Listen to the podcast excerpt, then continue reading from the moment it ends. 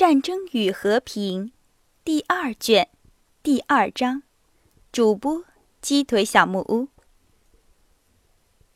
尼古拉罗斯托夫从军中回到了莫斯科，被家里的人当做最好的儿子、英雄和一直看不够的尼卡卢什卡，被亲戚当做可爱的、可喜的、有礼貌的青年，被朋友。当做漂亮的骠骑兵中尉、娴熟的舞蹈家，莫斯科的最好的择配对象之一。罗斯托夫家的郊游遍及全莫斯科。老伯爵今年的钱是充足的，因为所有的田庄都在抵押了，所以尼考卢什卡能够很愉快的度日，养了自己的赛跑的马，穿着最时新的。在莫斯科没有人穿过的马裤，最时髦的，头子最尖的，带着小银马刺的靴子。罗斯托夫回到家里，在短时期内适应了旧日生活环境之后，感觉到心情很愉快。他觉得他已经长得很大，并且成人了。经文考试失败时的失望，为了付车费向加夫瑞拉借钱。以及索尼娅的偷吻，他想起这一切，好像想起他的无限遥远的童年一样。现在他做了骠骑兵中尉，穿着镶银边的上衣，佩挂兵士的圣乔治勋章，和著名的上了年纪的受人尊敬的骑手们在一起训练他自己赛跑的马了。他有一个相识的太太，住在林荫大道。他晚间去看过他，他在阿尔哈巴罗夫家跳舞会里领导着美醉佳舞，和卡明斯基元帅谈到战事，赴英国俱乐部，和一个四十岁的上校称你。这人是杰尼索夫介绍给他的。在莫斯科，他对于皇帝的热情稍微冷淡了，因为他在这个时期没有看见皇帝，但他。仍然常常说到皇帝，说到他对皇帝的爱，使人觉得他并未说出一切。在他对于皇帝的情感里，有些地方不是每个人可以了解的，但同时，他也全心全意地怀着当时莫斯科一般人士对亚历山大·巴夫诺维之皇帝的崇拜心。当时，莫斯科称皇帝为天使的化身。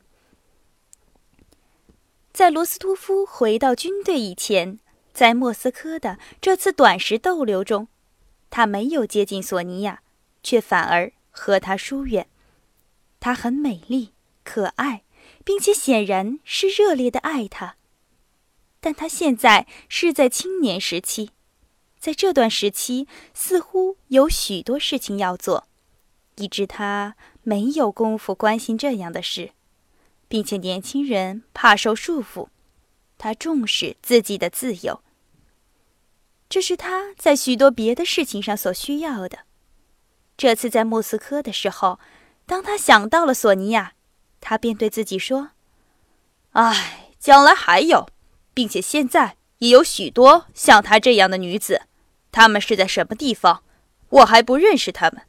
在我需要的时候，我还有足够的时间想到爱情。”但是现在，我没有功夫。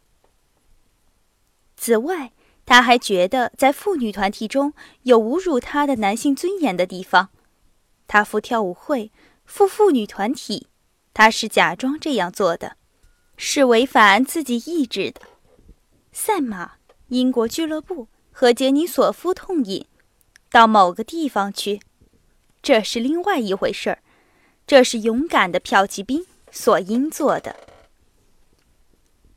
三月初，伊利亚·安德烈维兹·罗斯托夫老伯爵忙着筹备在英国俱乐部欢迎巴格拉奇翁公爵的宴会。伯爵穿着宽服，在大厅里来回走着，向俱乐部的账房和著名的跑长费克奇斯特吩咐着关于欢迎巴格拉奇翁公爵的宴会上的龙须菜、鲜胡瓜、杨梅。毒肉、鱼等事情。从这个俱乐部成立时，伯爵便是会员和理事。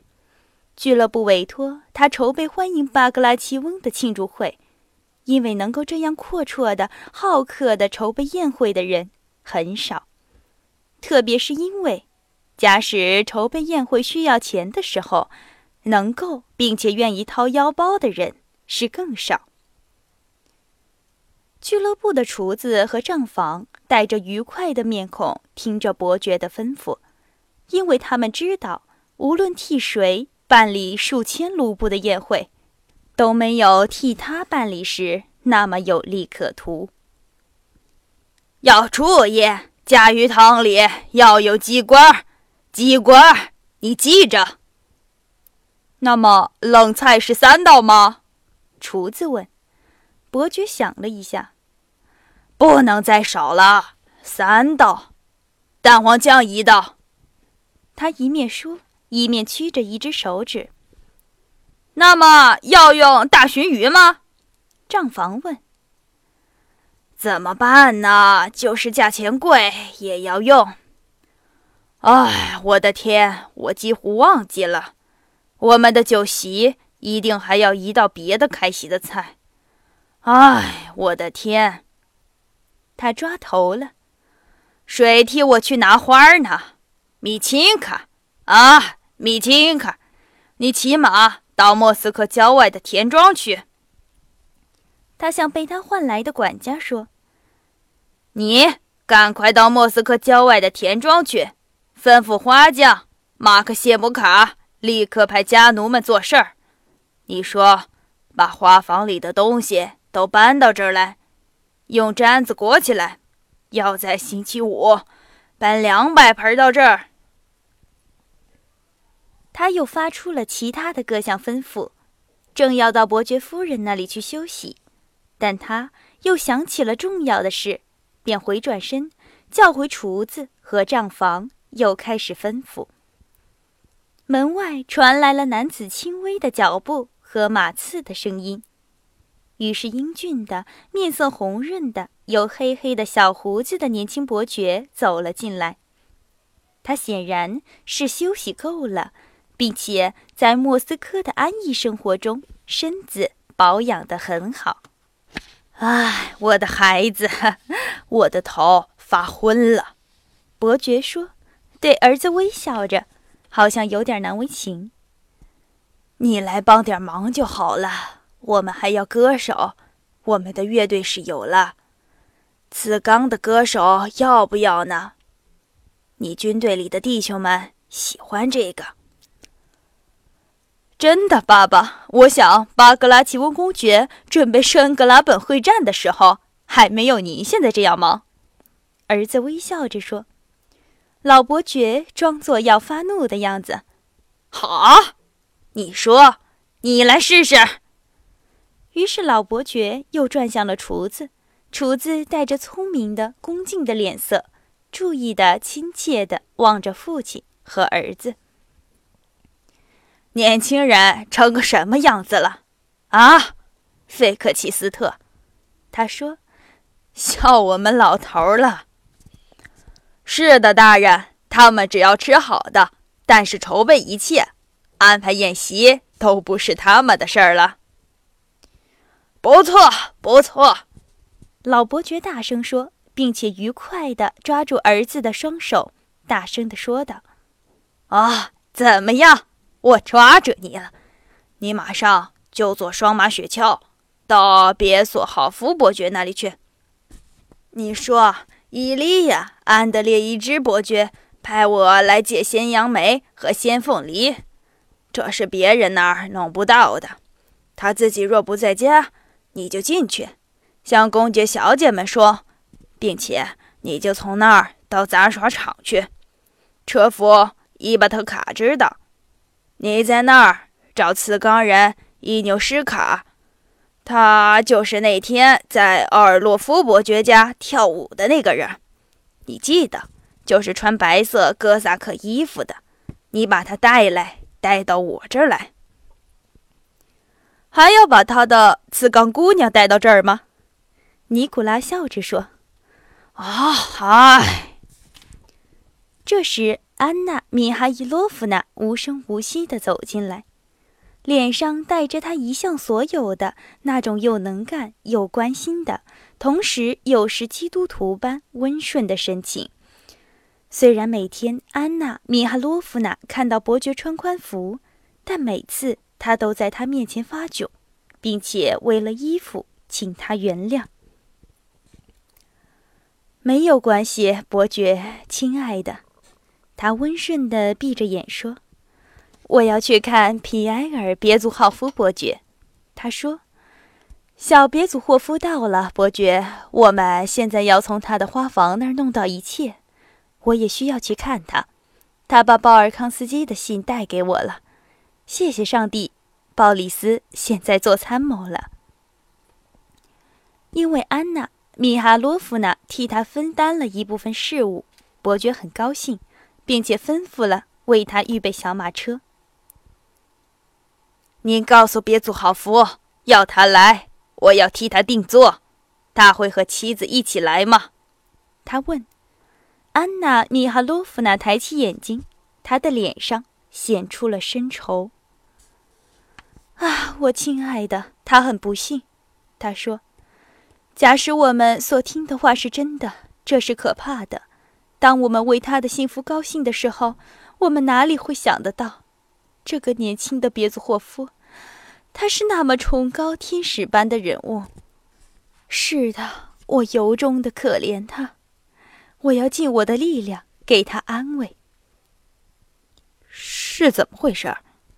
罗斯托夫老小同声的问。安娜·米哈伊洛夫娜深深的叹了口气。道鲁霍夫，玛利亚·伊万诺夫娜的儿子。他神秘的低语说：“据说完全败坏了他的名誉。皮埃尔照顾他，邀他住在彼得堡他的家里。”现在他到这儿来了，那个无赖跟着他。安娜·米哈洛夫娜说：“希望表示他对皮埃尔的同情，但在不自觉的语调和似笑非笑中流露了他对无赖（他这么称道路豪夫）的同情。据说皮埃尔为这件不幸的事儿伤心极了。哎，但你还是向他说，要他到俱乐部来，会解闷儿的。”这是一个盛大的宴会。第二天，三月三日下午一时许，二百五十名英国俱乐部会员和五十名来宾等候贵宾——奥地利战役的英雄巴格拉奇翁公爵来赴宴。最初，在接到奥斯特里兹会战的消息时，莫斯科方面迷惑了。那时，俄国人是那么惯于胜利。在接到失败消息时，有些人简直不能相信，又有些人寻找某种异常的理由来解释那样奇怪的事件。在英国俱乐部里，聚集了所有的著名的、有可靠消息的、有威信的人。当消息在十二月中开始传开时，他们绝不谈战争和最近的失败，好像大家议定了对这件事情。保持缄默。领导谈话的人如拉斯托普钦伯爵、尤瑞乌拉奇米饶维之、道高茹考夫公爵、法卢耶夫、马尔考夫伯爵、维亚帅姆斯基公爵都不在俱乐部里露面，却在他们家中，在他们亲密的小团体里。而随声附和的莫斯科人们，伊利亚·安德利伊维之、罗斯托夫属于这一类人。有个短时期对于战事没有确定的意见，并且没有领导的人，莫斯科人们觉得有了什么不好的事，而谈论这些坏消息是困难的，因此最好是沉默。但过了一些时候，好像陪审员们走出会议室一样，在俱乐部发表意见的首领们又出现了，说的话又明白而确定了。他们找出了俄军失败的这种难以置信的、闻所未闻的、不可能的事件的原因，于是，一切都明白了。于是，在莫斯科的每个角落里，他们开始说着同样的话。这些原因是：奥国人的叛变、低劣的军粮、波兰人博尔热贝舍夫斯基和法国人兰热龙的奸诈，库图佐夫的无能，和偷偷的说的皇帝的年轻和没有经验。他们相信无能的、无足轻重的人们，但军队，俄国的军队，他们说是不寻常的，并且做出了英勇的奇迹。士兵们、军官们、将军们都是英雄，但英雄中的英雄是巴格拉奇翁公爵。他的荣誉是在于舍恩格拉本的故事和从奥斯特里兹的撤退。从那里，只有他一个人把他的纵队整齐地撤出，并且一整天打退了力量超过自己一倍的敌人。巴格拉奇翁在莫斯科被选为英雄，还有一个原因，就是他和莫斯科方面没有关系，他是外人。他们在他身上表示了他们欢迎一个作战的、简单的、没有背景与阴谋的，却与意大利的远征。回忆以及苏弗罗夫的名字有关系的俄国军人。此外，给他这种光荣是表示不满意、不赞成库图佐夫的最好方法。假使没有巴格拉奇翁，就应该创造一个这样的人来。诙谐家沈生模仿伏尔泰的话说：“没有一个人说到库图佐夫。”有些人低声的责备他，说他是朝廷里轻浮的人，是个老淫夫。全莫斯科都重复着祷告茹考夫公爵的这句话：“做土坯，做土坯，要沾一身泥。”提起过去的胜利，安慰我们的失败，并且重复着拉斯托普钦公爵的话：“对法国兵要用夸张的话刺激他们去打仗。”对德国人要用逻辑的证明，使他们相信逃跑比前进更危险；但对俄国兵，只需压制他们，要他们镇静。大家都在不断地谈论着我们士兵们和军官们在奥斯特里兹所表现的若干英勇事迹的新传说：有的救了军旗，有的一手杀死五个法国兵，有的独自装五门大炮的炮弹。不认识比尔格的人说到：“他说他右手受了伤，左手拿着刀前进。”关于鲍尔康斯基，他们没有说的什么，只有很熟识的人们惋惜他死得这么早，留下了有孕的妻子和脾气古怪的父亲。以上您收听到的是由鸡腿小木屋为您播讲的《战争与和平》第二卷。第二章的全部内容，感谢您的收听。